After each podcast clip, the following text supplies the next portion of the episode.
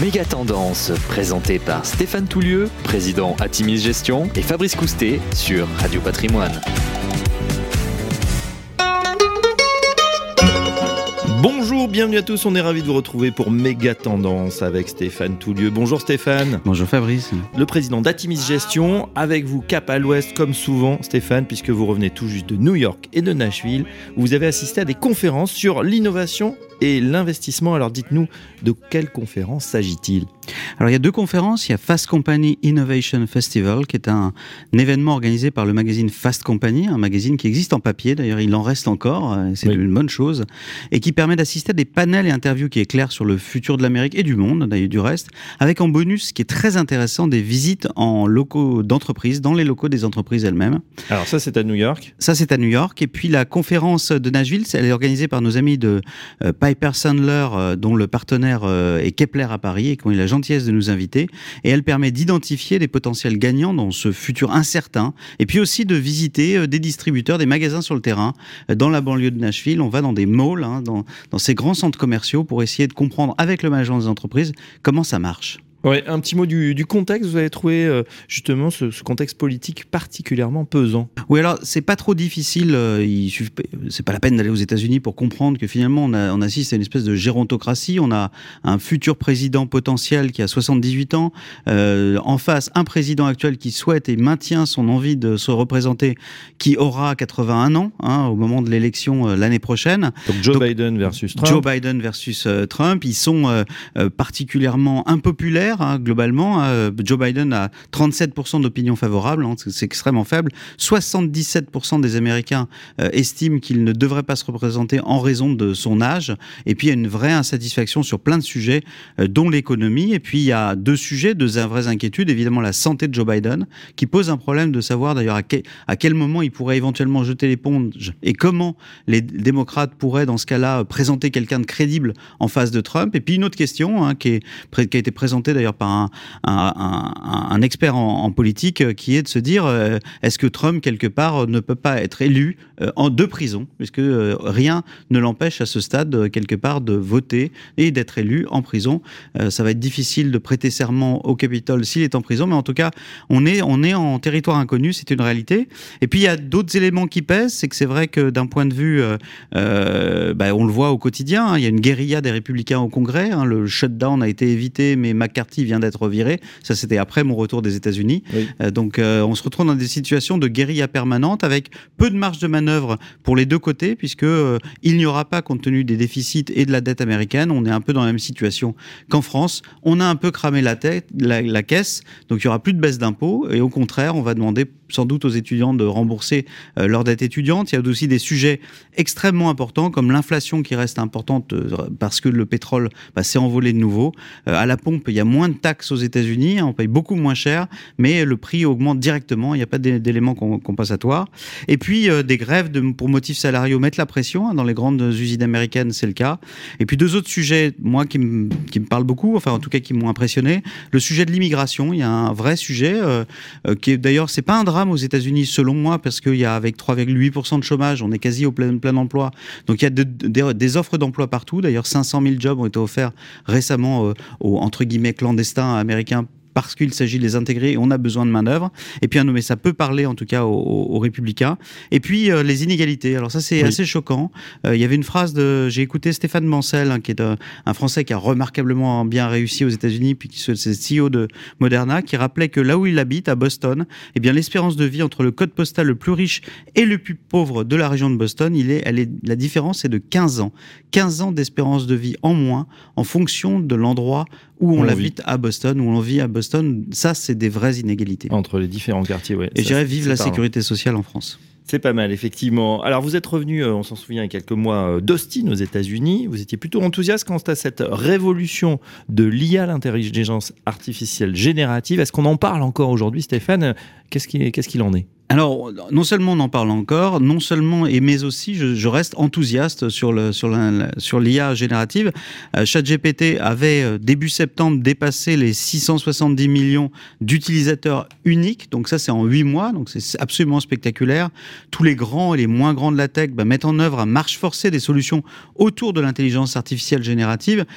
La dynamique d'adoption, elle est absolument spectaculaire. D'ailleurs, dans le Fast Company, plus de la moitié, un peu moins de la moitié des ateliers parlaient d'intelligence artificielle. Donc, on se retrouve sur un sujet vraiment dans lequel les acteurs de l'IA, entre guillemets, sont à la fête. Alors, du côté des startups de l'IA générative, eh bien le, discours de, patron de Tommy que j'ai eu l'occasion d'écouter dans un petit atelier.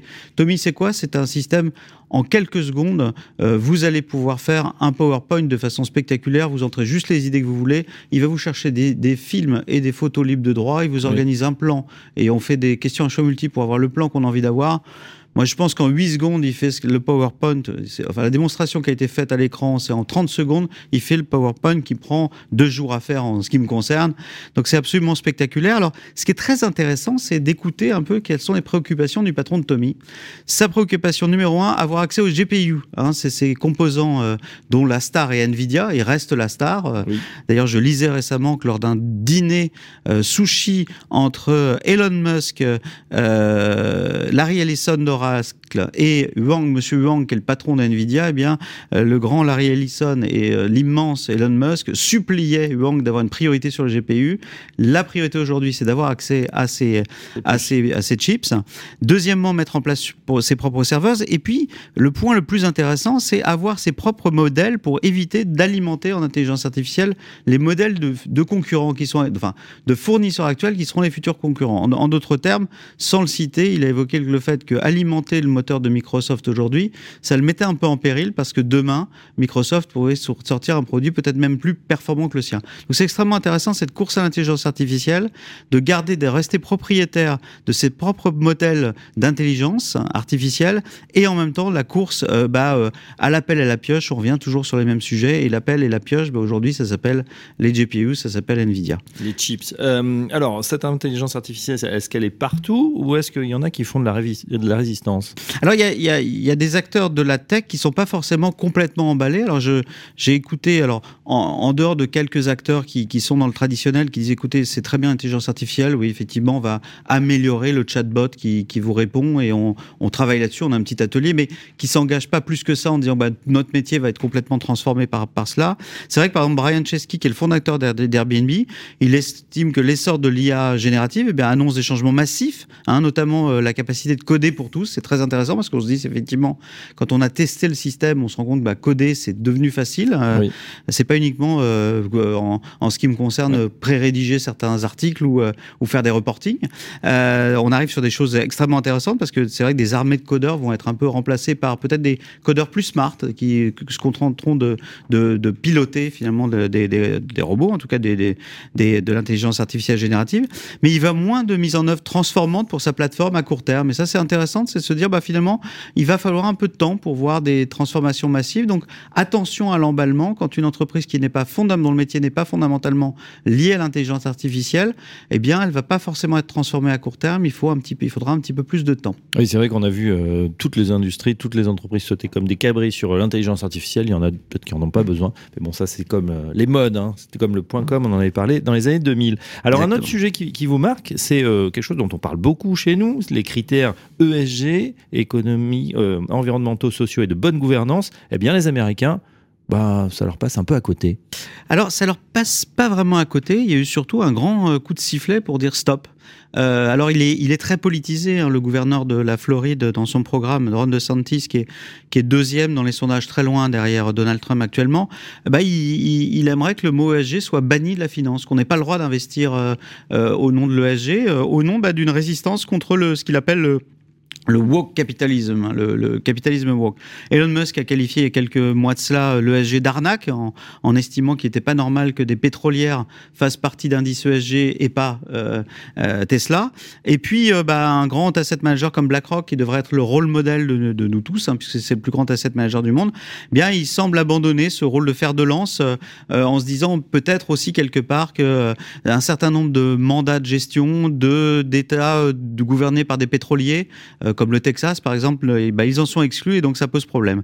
Donc c'est vrai que les professionnels de l'ESG aux États-Unis avouent, bah, c'est un peu comme en France, hein, moi je suis d'accord avec, euh, avec eux, hein. on est perdu dans les acronymes, l'investisseur final ne comprend plus rien ou pas grand-chose. Quand on se trouve avec énormément de pétrole dans un fonds entre guillemets labellisé, il y a des vrais sujets euh, de compréhension et donc il y a un grand coup de frein sur cette thématique-là.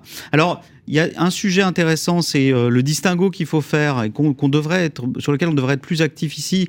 Je crois qu'on appelle ça un peu l'impact en Europe. Hein. C'est le distinguo entre les fournisseurs de solutions, en gros les éoliennes par exemple, ou les gens qui produisent des, panneaux solaires, des solutions pour le climat, et puis ces sociétés qui s'améliorent sur des sujets ESG. Je crois qu'on mélange tout actuellement. Il va falloir faire le distinguo.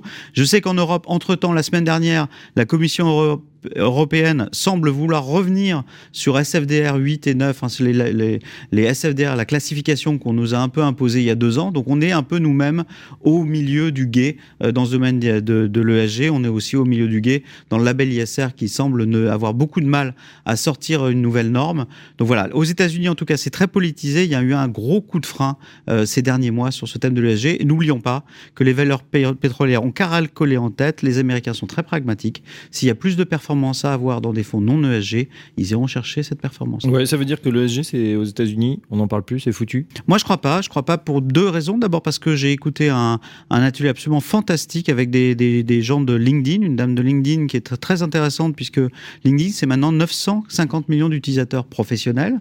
Donc, euh, on peut capter de l'information. D'ailleurs, ça fait un peu peur euh, pour savoir bah, le, quels sont les profils ou les recherches en termes de ESG, quelle est la dynamique de post-ESG. Elle est extrêmement forte forte aux États-Unis en termes de recherche de postes et de mobilité. Donc ça veut dire que Corporate America cherche des gens dans l'ESG. Peut-être que le citoyen lambda est moins concerné. Peut-être que les gens, les républicains extrêmes ont envie de politiser le système. Mais en tout cas, Corporate America euh, pivote vers l'ESG. Puis j'ai dans le même atelier, il y avait euh, chez Mastercard eh bien euh, un engagement extrêmement fort vers l'ESG qui ressemble beaucoup à l'engagement de nos groupes hein, avec des formations pour les équipes, essayer d'être le plus vertueux possible à la fois sur des sujets euh, sociaux, des sujets d'intégration des minorités, des sujets environnementaux aussi. La gouvernance, c'était moins le sujet euh, lors de cet atelier, mais en tout cas une très très très belle dynamique dans des, dans des sujets de taille très significative.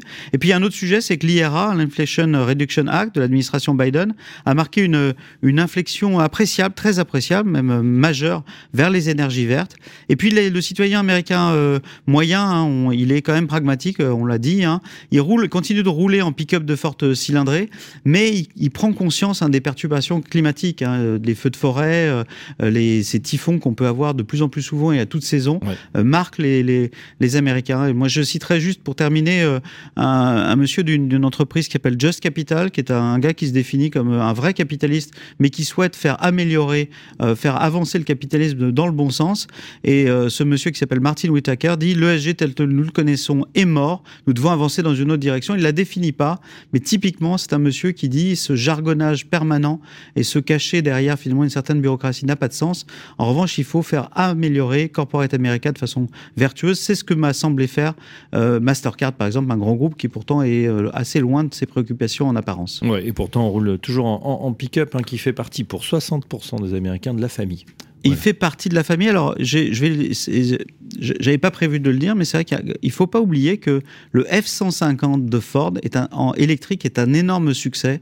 Et donc, euh, on peut espérer le fait que quelque part, euh, d'ici quelques années, on, le, ce membre de la famille qui est à côté du, du gros chien qui court dans le backyard, eh bien, euh, Pick-up soit électrique. Voilà pour l'intelligence artificielle et l'ESG. Euh, on se retrouve très prochainement, Stéphane, pour un nouveau numéro avec la suite de ce que vous avez vu à Nashville et à New York. On va parler de la Gen Z et puis de tous les autres bouleversements qui se passent dans la tech et dans le management. Ça sera très prochainement. À bientôt. Méga Tendance, présenté par Stéphane Toulieu, président Atimis Gestion, et Fabrice Coustet sur Radio Patrimoine.